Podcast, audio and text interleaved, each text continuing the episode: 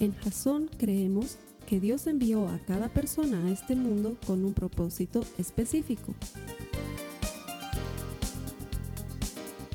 Nuestra misión es ayudarte a que tengas una relación personal con Jesús y a través de ella encuentres ese propósito para tu vida. Queremos ayudarte a alcanzar ese propósito. Es nuestra oración que este podcast te ayude a tener visión, a tener jazón.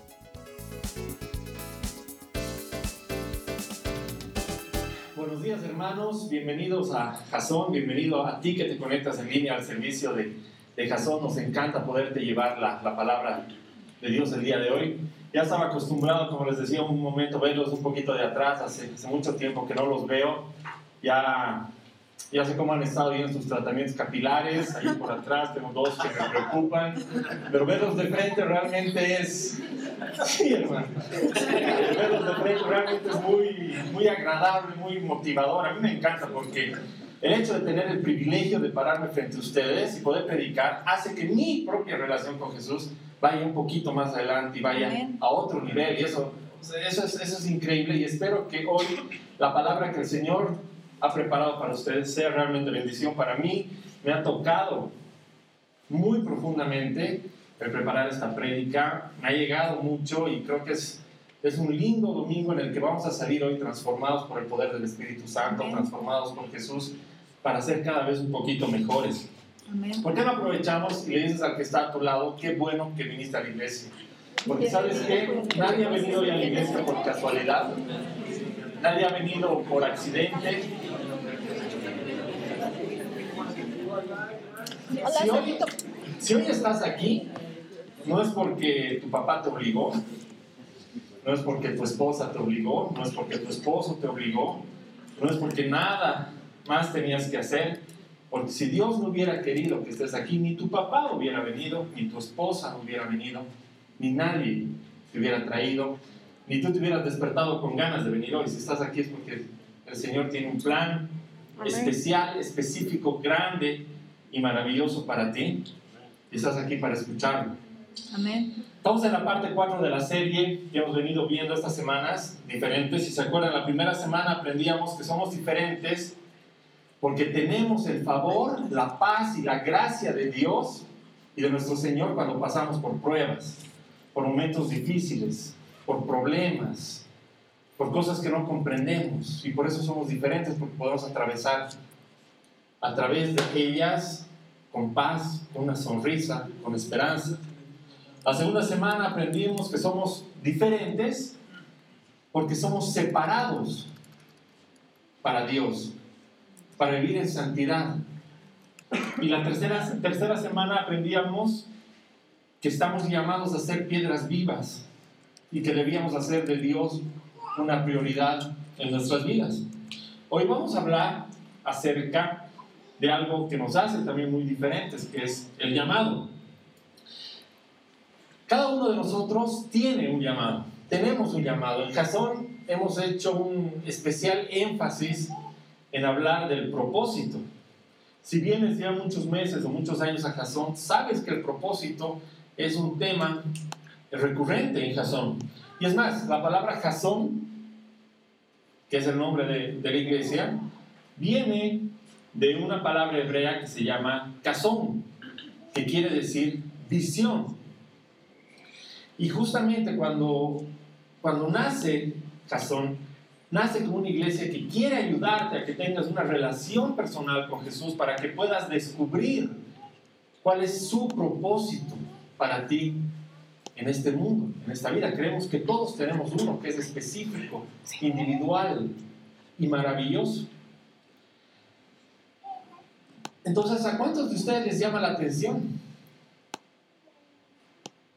¿Quiénes ya conocen que tienen un propósito específico de Dios para sus vidas? Amén. ¿Quiénes lo conocen? ¿Y quiénes quisieran saber cuál es? Y no lo conocen aún. Es algo que todos tenemos dentro. O sea, ¿para qué vine este mundo? ¿Para qué me trajo Dios?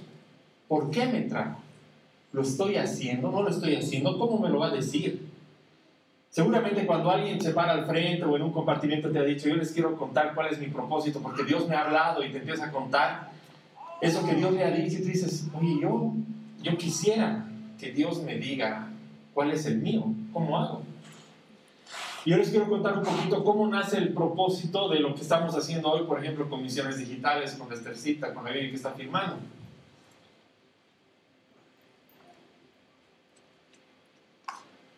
Cuando Jason tenía muy pocos meses, y yo todavía no tenía claro cuál era el propósito de, de Dios para yo le decía a Dios, quiero saber cuál es el propósito, quiero que vengas una noche, me toques el hombro, me despiertes y me hables y me digas, quiero que hagas esto. Y no lo lograba. No pasaba, dormía como piedra, ¿no? Si me tocaba el hombro nunca lo había sentido. no molestes, no sé.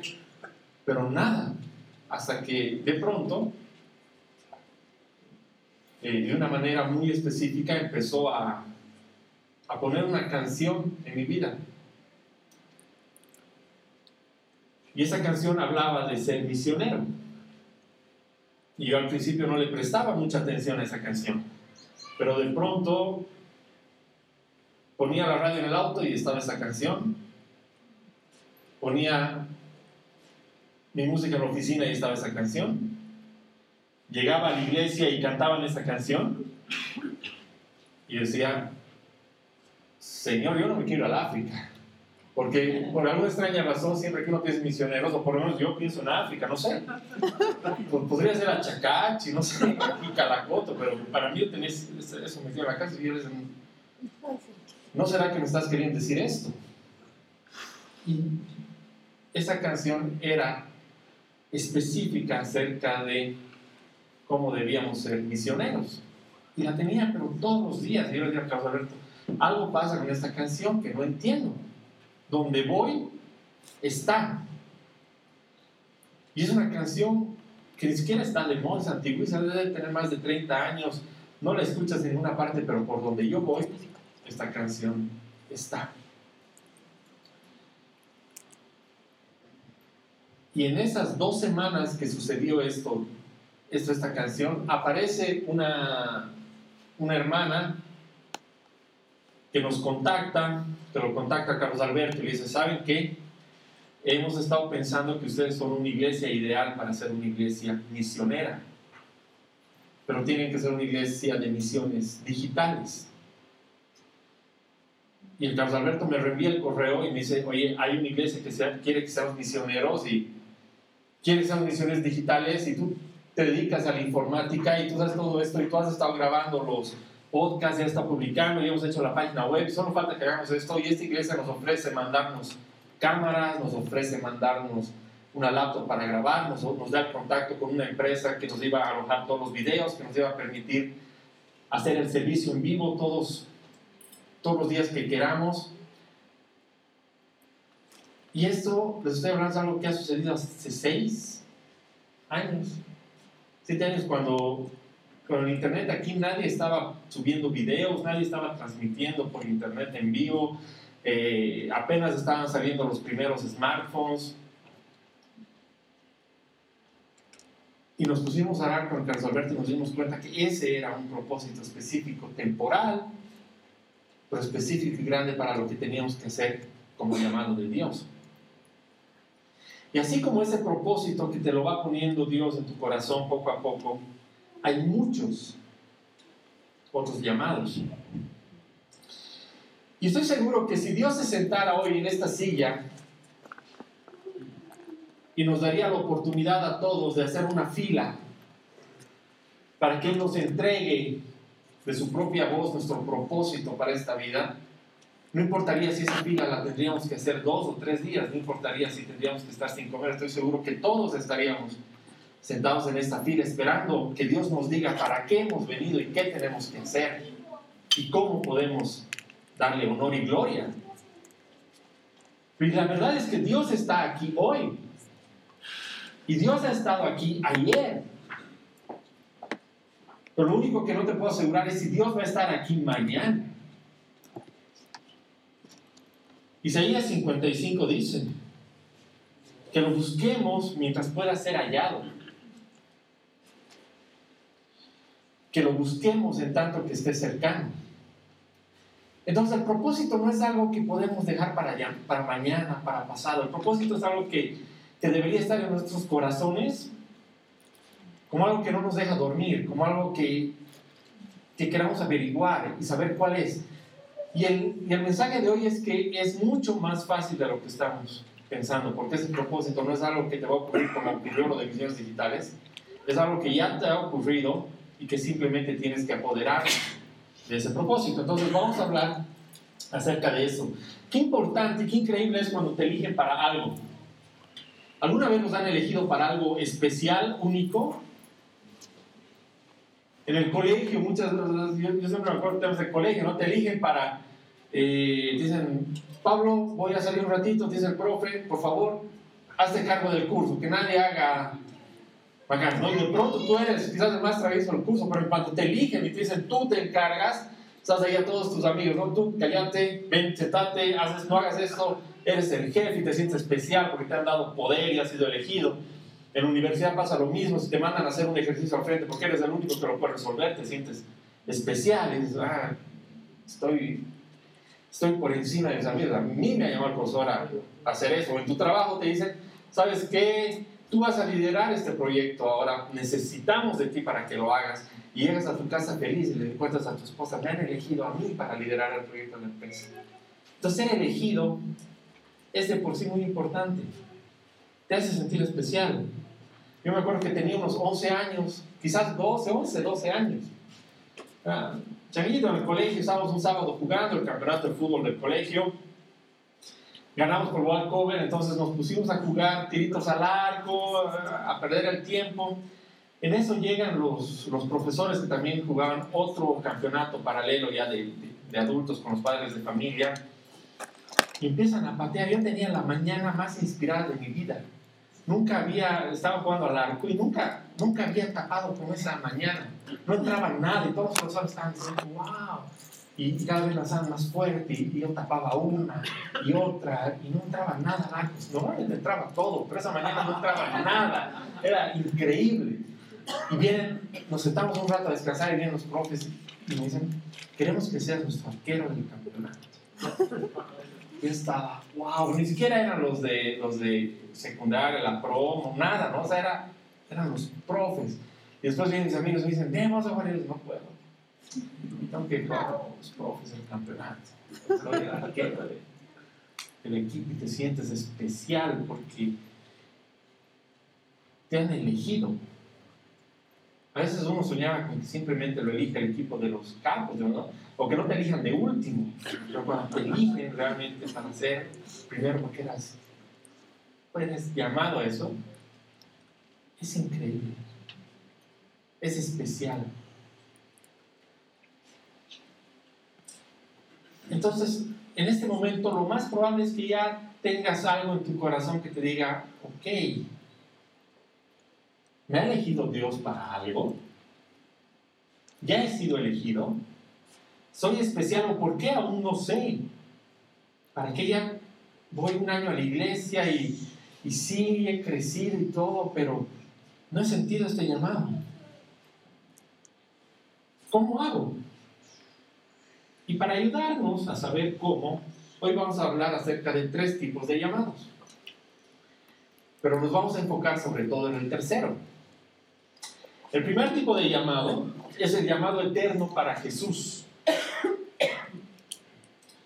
Eso que ver con todo lo que está haciendo hoy el Espíritu Santo, ganando corazones, guiando vidas, dando esperanza, evitando que te desvíes. El Espíritu Santo está plantando en muchos corazones anhelo, ganas de alabar, ganas de adorar a Dios, ganas de encontrarse, porque tenemos un llamado que es eterno, que es el llamado de ir a ser discípulos. El llamado de llevar la palabra de Dios. Ese es un llamado que no es temporal, no es específicamente para algunos, es un llamado que es para todos. Y seguramente todos recuerdan en Lucas 5, cuando Jesús llama a Pedro. Pedro estaba en su barca, había estado toda la noche pescando y no había agarrado nada, ni un solo pez. Y en la mañana llega Jesús, se sube a una barca para predicar. Y en eso le dice a Pedro, Pedro, vuelve al tamar y vuelve a lanzar tus redes. Pues yo me imagino ahí la cara de Pedro. Primero debe estar cansado. Habían trabajado toda la noche. Frustrado. No habían encontrado un solo pez. Y llega un maestro que sí, era un maestro, no era pescador, a decirte lo que tienes que hacer. Entonces Pedro no es que dice, ok, y se va, sino que le dice, maestro, hemos estado trabajando toda la noche y no hemos encontrado nada. Pero porque tú me lo pides, voy a ir y lo voy a hacer. Y Pedro va y lanza las redes y en ese momento se empiezan a llenar de peces. Y eran tantos los peces que no solamente llenan una barca, sino llenan dos barcas. Y dice que esas barcas estaban a punto de hundirse de la cantidad de peces que habían. Y Jesús va y le dice, Pedro, ven, olvídate de los peces. Vamos a ir a buscar hombres. Y Pedro, ante el poder de lo que había visto que estaba sucediendo, cae de rodillas y reconoce el poder de aquel que lo llamaba y le decía, ven, vamos conmigo a buscar hombres. Y la verdad es que ese mismo poder que llamó a Pedro ese día, y con esa misma misión que llamó a Pedro ese día, te ha llamado a ti el día que le abriste su corazón. El día que abriste tu corazón a Jesús, Él te ha hecho el mismo llamado, con el mismo poder, y así de increíble. Ven y te dicho, vamos a ser discípulos. Entonces, si creías que no tenías un llamado, ya sabes que al menos uno tienes, que es el de ir y hacer discípulos para Jesús. De ir y compartir lo increíble que te ha pasado a ti con otros, para que les digas, yo estaba en una barca en la que no había peces y yo estaba noches tratando de conseguir el que no tenía. Y Jesús me llamó un día y me mostró que con su poder todo es posible, pero me dijo, olvídate de los peces, vamos a buscar hombres, que ese es un llamado aún mayor. El llamado número dos, el segundo tipo de llamado, es un llamado específico, temporal, como el de misiones digitales, como el de ser arquero. Eh, es un llamado que es muy personal para ti, es muy importante, es muy poderoso. Y es un llamado en el que no nos vamos a detener mucho hoy, porque quiero hablarles sobre todo del tercer llamado, pero es un, es un llamado fantástico porque te define de manera particular en cuanto a lo que tienes que hacer aquí en la tierra.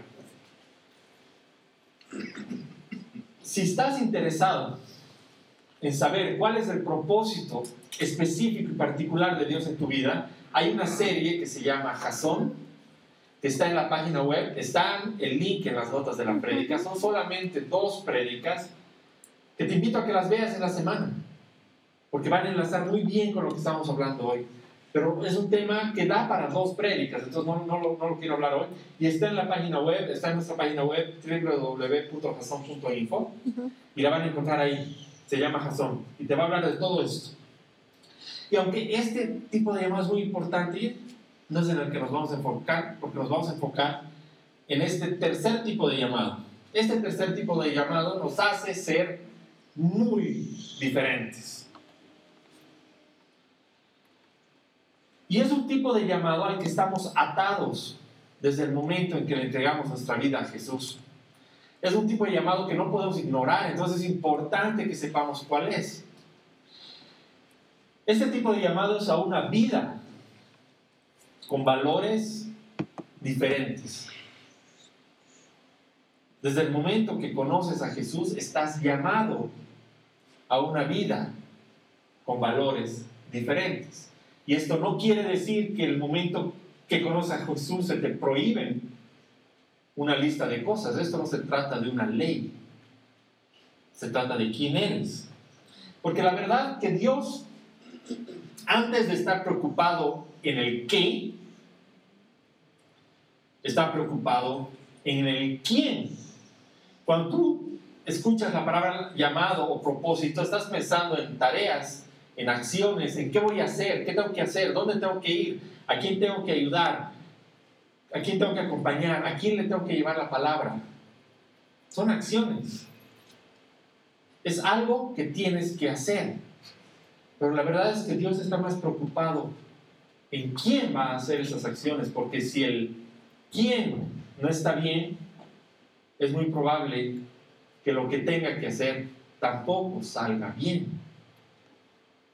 Entonces Dios va a trabajar primero en ti antes de aquello que vayas a hacer. ¿Por qué? Porque a Dios le importan tus intenciones, a Dios le importa tu corazón y a Dios le importa tu integridad. Y esto les va a sonar como frase súper conocida, pero ¿cuántas veces lo hemos repetido? Dios nos ha dicho muchas veces, cuando sabes quién eres, sabes lo que tienes que hacer. Lo, que tienes que hacer. lo hemos repetido en muchas series, en muchas prédicas. Y la verdad es que estamos llamados a una vida con valores diferentes a los del mundo. Estás llamado a una vida con valores más puros, estás llamado a un estándar más alto, estás llamado a enfrentarte con valores que están en decadencia, estamos llamados a enfrentarnos muchas veces a, cosas que en el mundo se han vuelto normales y cuando tú sabes que no deberían estar ocurriendo, estamos llamados a dar la otra mejilla. Estamos llamados a entregar nuestras capas. Estamos llamados a trabajar. Estamos llamados a que nos arremañemos la camisa y hagamos lo que los demás no están haciendo. Y estamos llamados a ser líderes ahí donde estemos. Y la verdad es que el ejemplo no es la única manera de liderar, es la única manera de liderar. No hay otra manera en la que lideremos nuestra familia si no es con el ejemplo. No hay otra manera de liderar en tu trabajo si no es con el ejemplo en tu grupo de amigos, si no es con el ejemplo, en tu iglesia, en tu servicio, si no es con el ejemplo. Primera de Pedro, Pedro está escribiendo una carta a los cristianos que están escapando porque están siendo perseguidos. Y aquí vamos a entrar ya al análisis de cómo Primera de Pedro nos va a inspirar en esto. Estos cristianos están siendo perseguidos por creer en Jesús. Y la verdad es que están siendo eh, perseguidos de una manera muy cruel y muy dura y con acusaciones que son terribles. En esa época, y hay que ponerse en contexto con el conocimiento de, la época, a estos primeros cristianos los estaban persiguiendo por supersticiosos. ¿Y qué quería decir eso en el contexto de la época? Les estaban diciendo, ¿saben que estas personas creen en un ser divino que los desvía de los preceptos romanos que tenemos. Entonces lo estaban persiguiendo por ir en contra del imperio romano. Y les va a parecer absurdo, pero ¿saben de qué los acusaban? Los acusaban de caníbales. Porque malinterpretaron el tema de este es mi cuerpo y esta es mi carne, esta es mi, sangre, y dijeron, son caníbales. Así de absurdo y los acusaron de brujos, porque ocurrían milagros. Y más absurdo aún, los acusaban de incesto, porque decían que debían amarse entre hermanos y hermanas. hoy en día te puede parecer, ¿de qué está hablando Esteban? ¿Qué se fumó? Es absurdo. Pero así de absurdo era. Y eso te debería hacer pensar que con, todo, con toda esa ignorancia, el peligro que corrían también era enorme, porque si estaban dispuestos a acusarte de cosas que no tenían ningún sentido, estaban dispuestos a hacerte mucho daño también. Los primeros siglos, el cristianismo fue perseguido de esa manera. Pero curiosamente los escritos romanos de la época dicen que estas personas que estaban siendo perseguidas, por más de que eran acusadas y de que eran asesinadas cruelmente, lo que más llamaba la atención a los romanos en esa época era ¿por qué se mantienen firmes? ¿Por qué se mantienen firmes en lo que creen? Y la verdad es que hoy en día hemos venido a la iglesia en total libertad. Tienes oposición a veces de tu familia, de tu trabajo, del mundo, sí, y siempre va a haber oposición, pero has venido libre.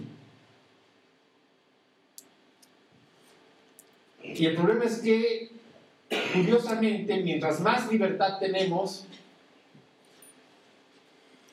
esa firmeza con la que llevamos el cristianismo suele ser un poco débil. No somos tan, tan firmes como los primeros cristianos frente a esa persecución tan grande. Caemos frecuentemente en el error de mezclarnos con el mundo. Y pasa que cuando estás con tu grupo de amigos, no eres diferente. Cuando estás con tus colegas de, trabajo no notan ninguna diferencia contigo. Cuando estás con tu grupo de la universidad no notan ninguna diferencia contigo. En tu familia no notan ninguna diferencia en ti cuando conoces a Jesús y dices, ¿estará bien? Seré solamente diferente los domingos o cuando voy al compartimiento, pero cuando vuelvo al mundo, me mimetizo, me transformo con el mundo para ser como el mundo. ¿No nos pasará eso a, veces? ¿O más frecuentemente de lo que quisiéramos o lo que deberíamos?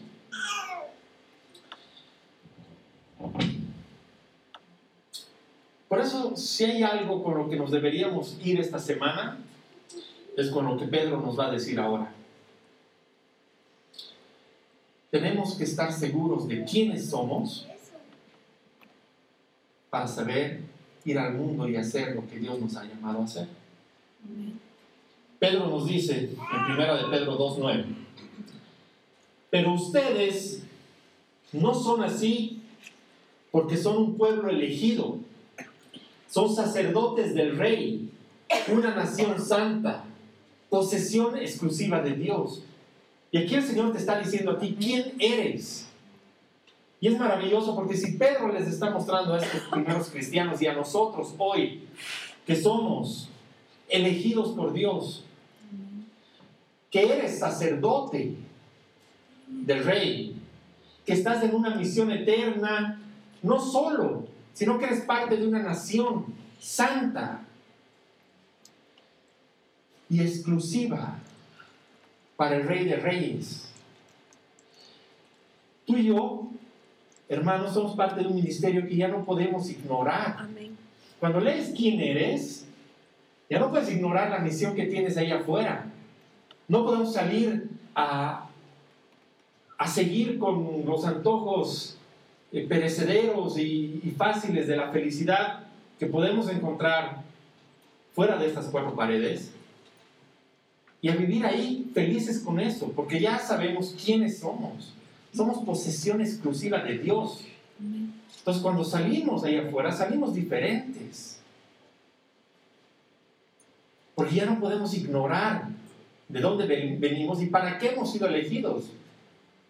Y saber que si bien quizás no tienes esa misión específica que estabas esperando que Dios te la dé en, en Full HD una noche con una voz ronca de decirte, has venido a esto al mundo, sabes que tienes una más importante que salir ahí afuera y sabiendo quién eres, hacer lo que dice Pedro en el versículo 9.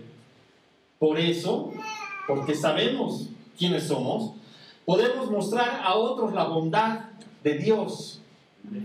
Porque sabes quién eres, puedes mostrar en el mundo siendo diferente la bondad de Dios. Pues Él nos ha llamado a salir de la oscuridad y entrar en su luz maravillosa. Este versículo 9 es exactamente lo que estábamos diciendo.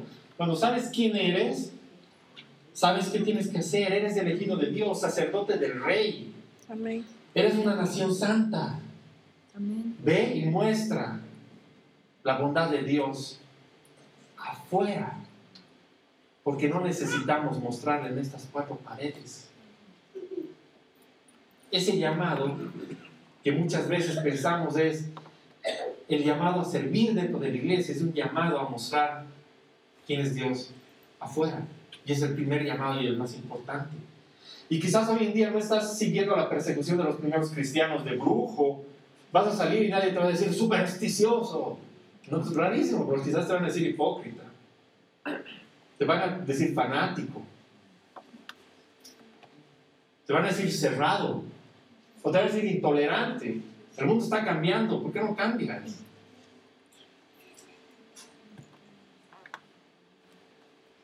¿Qué hacemos? Te van a decir esas cosas. ¿Te ha pasado estar en un lugar y preferir decir que no eres cristiano para ahorrarte los insultos?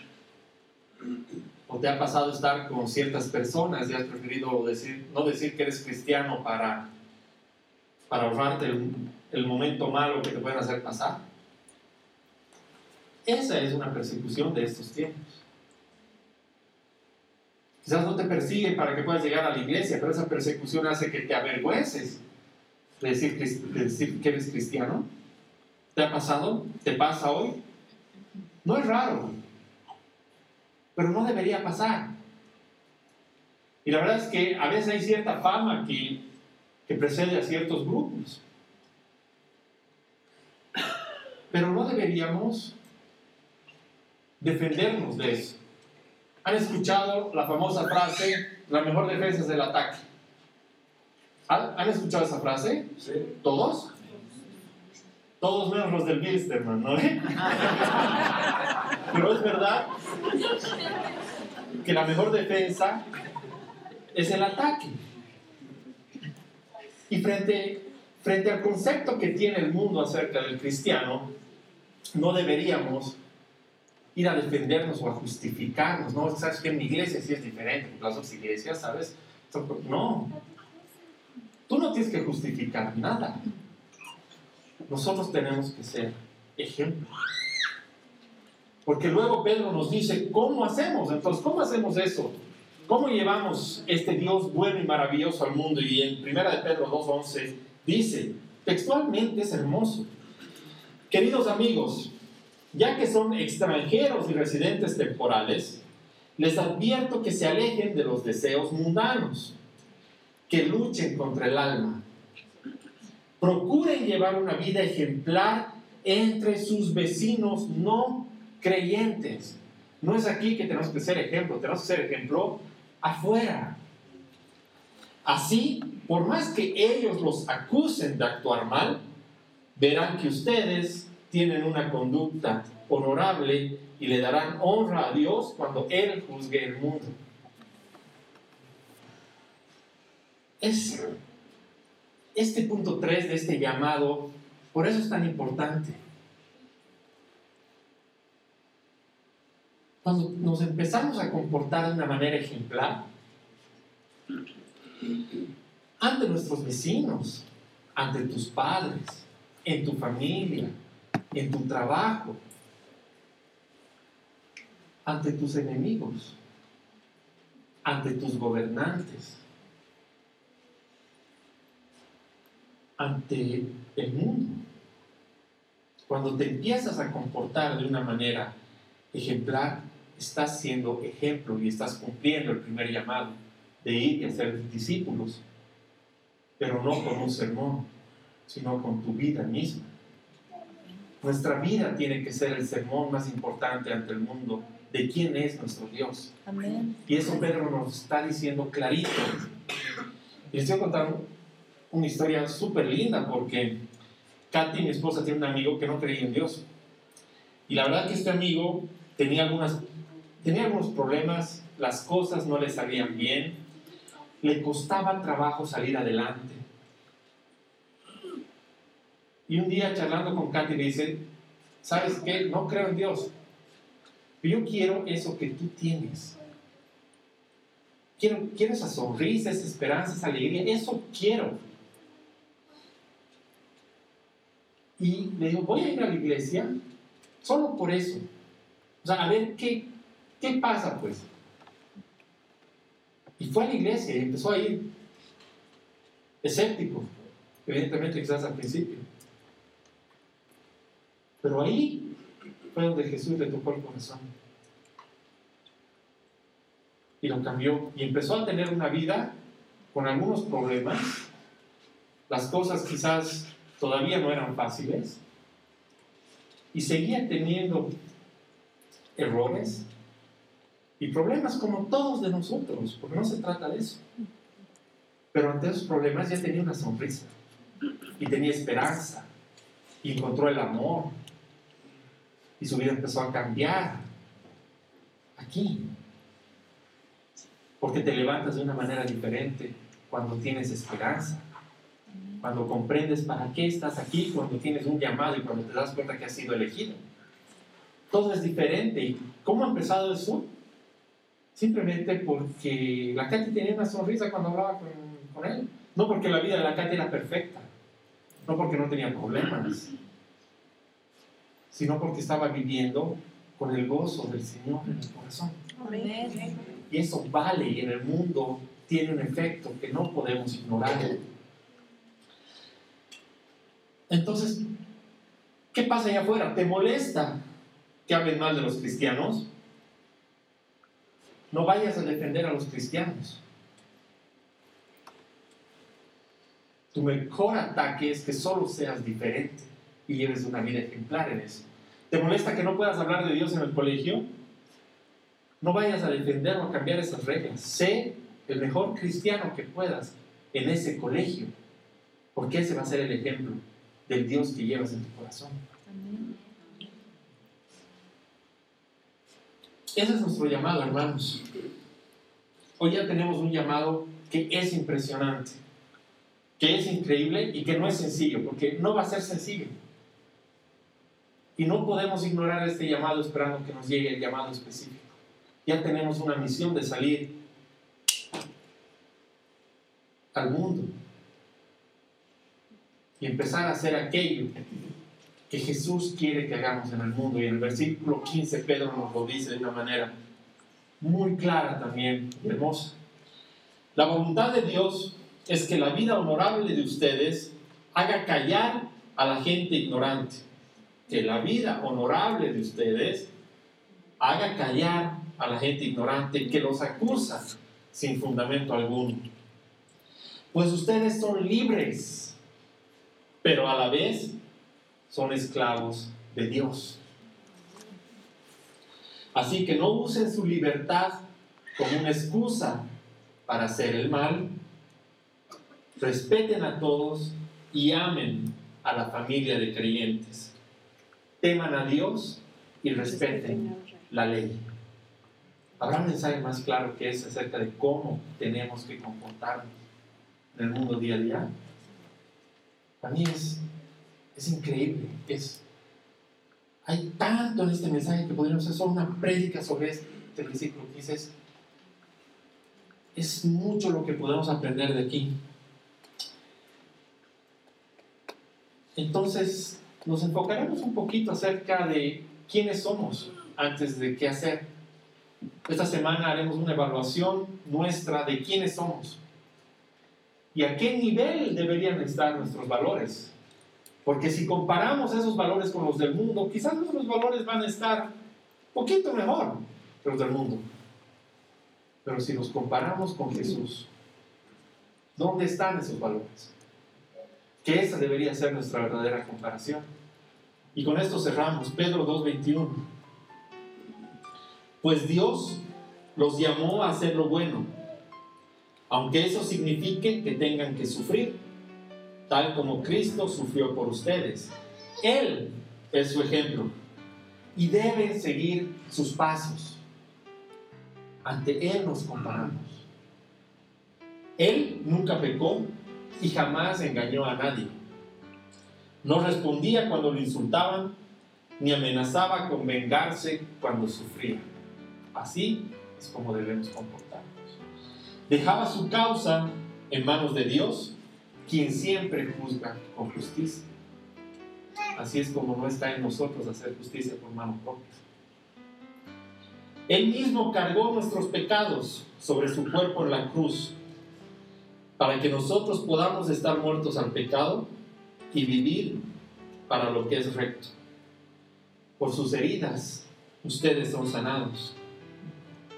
Nuestra libertad y nuestra salvación ha sido a un altísimo precio.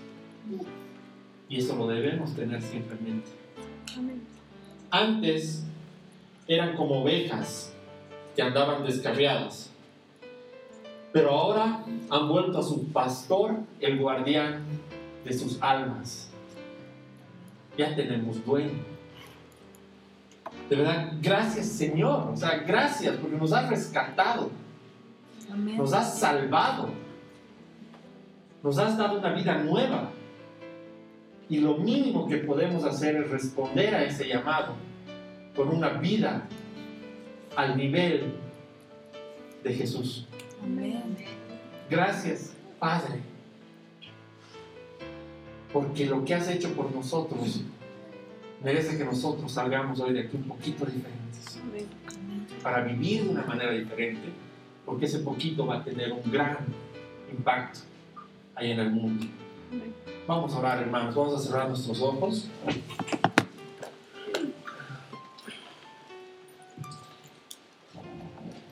Señor Padre amado, queremos darte gracias esta mañana. Porque nos has mostrado, Señor, qué es lo que esperas de nosotros. Señor, nos has mostrado que ya tenemos dos llamados. El primero es ir a ser discípulos, Padre. Y tomamos ese llamado y lo hacemos nuestro, Señor. Y te damos gracias y nos comprometemos contigo, Padre, a salir el día de hoy al mundo, a cumplir con ese tu mandamiento, Padre. Esta gran comisión que nos has entregado, Señor, es nuestra, la respetamos y la tomamos con mucho respeto y con orgullo, Señor, para ir al mundo y empezar a ser discípulos, Señor, para tu gloria. Pero también, Padre, queremos comprometernos esta mañana a tener una vida que esté a tu altura. Una vida ejemplar, Padre, porque sabemos que la primera manera en la que estamos evangelizando, Señor, es con nuestra propia vida, con nuestro comportamiento, con cómo somos en el mundo. Señor, tú vas a poner las palabras en nosotros, tú vas a poner a tu Espíritu Santo en nuestros corazones para que este camino sea recto, Señor. Que este camino no sea un camino en el que andemos a ciegas, sino que andemos mediante la guía de tu Espíritu, Padre. Que la manera en la que quieres que nos comportemos en nuestros trabajos, en nuestro colegio, en la universidad, en nuestra casa, con nuestras familias, con nuestros amigos, sea un comportamiento ejemplar y en respuesta a todo aquello que has hecho tú, Señor, por nosotros y para salvarnos. Señor, te entregamos nuestras vidas, nuestras familias, te entregamos razón, Señor, para que sea una iglesia que te sirva y que entienda que no somos balas perdidas, Señor, sino que somos gente con un propósito y un llamado. Y te damos gracias por eso que has hecho, Señor. Te pedimos hoy bendigas la vida, Señor, de nuestro pastor que no está aquí con nosotros quiero aprovechar esta oportunidad para, Señor, darte gracias por su vida, darte gracias por la vida de su familia, que seas tu proveedor de, su vida, que los mantengas siempre sanos, los mantengas salvos, Señor. Y te damos gracias por su vida y por toda la bendición que es Él y su familia para esta iglesia, Señor. Te damos gracias, Padre, en el nombre de tu Hijo Jesús. Amén, Amén hermanos. Gracias.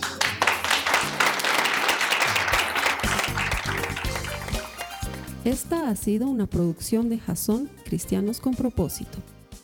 Para mayor información sobre nuestra iglesia o sobre el propósito de Dios para tu vida, visita nuestro sitio web www.jason.info. Allí encontrarás muchos recursos para animarte en tu relación con Dios, enseñanzas, nuestro blog, prédicas y mucho más.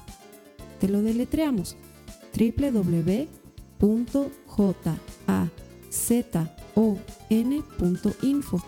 También puedes visitarnos en nuestro sitio en Facebook www.facebook.com barra Que Dios te bendiga abundantemente. Muchas gracias.